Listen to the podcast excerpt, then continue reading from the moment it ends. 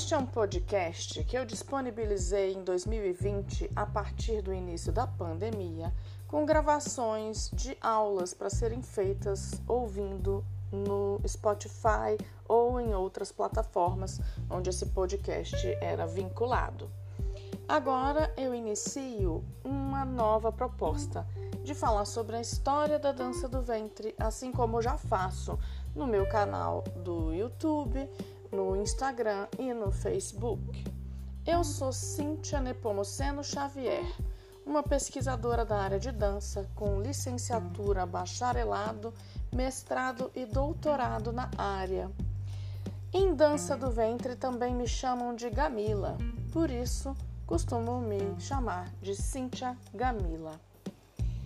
Eu vou começar este episódio falando das dificuldades que encontrei para pesquisar sobre dança do ventre em 2004, quando ingressei no mestrado em arte contemporânea da Universidade de Brasília. Primeiro problema que foi encontrado por mim e minha orientadora foi o preconceito. A temática da dança do ventre era tida como errada por pessoas que cursavam o mestrado. As pessoas diziam que se eu quisesse falar sobre dança do ventre, eu tinha que estar numa casa de show, numa boate, numa festa e não no mundo acadêmico, numa universidade. Além desse preconceito enfrentado pelos colegas pesquisadores de arte, havia também a escassez de referências bibliográficas em língua portuguesa sobre o assunto essa literatura que estava disponível à época, ela continha informações do senso comum sem base em pesquisa acadêmica. Para que eu conseguisse fazer a minha pesquisa no mestrado, eu precisava de informações que tivessem sido é, coletadas em processos de pesquisa com rigor científico. Observando esse fenômeno do preconceito em relação à dança do ventre como tema na universidade, eu percebi que isso estava associado a, ao pensamento de que a dança do ventre possuía um conteúdo sexual. Havia também a ideia de que a dança do ventre servia para oprimir a mulher e relegá-la à condição de objeto sexual uma noção de que a dança do ventre não é arte e não merecia ser investigada como tema no mundo acadêmico artístico. Esse preconceito é puro orientalismo, é uma distorção preconceituosa criada na mente dos ocidentais que tem um, um fundamento no imperialismo e na dominação cultural colonial que passamos no Brasil. Essa escassez de referências bibliográficas que eu já mencionei me fez pesquisar em bibliotecas internacionais. Em 2004, isso não era uma tarefa muito fácil. A internet ainda não estava tão difundida como atualmente.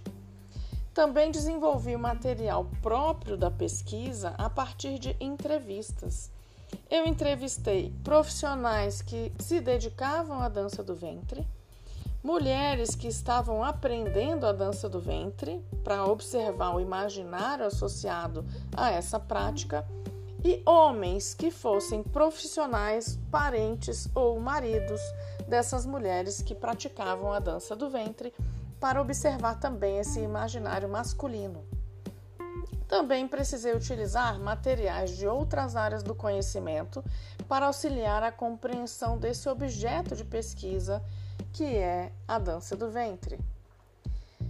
É, o senso comum e a falta de pesquisa fizeram com que eu tivesse que manter meu foco no pensamento acadêmico, utilizando metodologia científica, e eu tive o privilégio de realizar uma pesquisa de campo no Egito, Fui à cidade do Cairo e Alexandria, onde pude ver como essa dança fazia parte do universo das vidas cotidianas das famílias com as quais eu tive oportunidade de conviver, assim como os shows que eram voltados aos turistas e pessoas interessadas no entretenimento.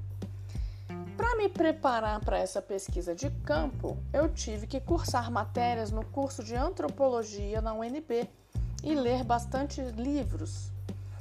Também utilizei o método bailarino pesquisador intérprete de Graziela Rodrigues, com quem tive o privilégio de estudar durante minha graduação na Unicamp. Essa pesquisadora da área de dança nos ensina a coabitar com a fonte e foi esse o processo que eu desenvolvi no Egito. Eu praticamente morava numa casa de família e pude ver como a dança do ventre se desenvolvia naquele ambiente. Sobre isso falarei em outros episódios desse podcast. Fique conosco e siga nossas redes sociais. Muito obrigada pela sua audiência.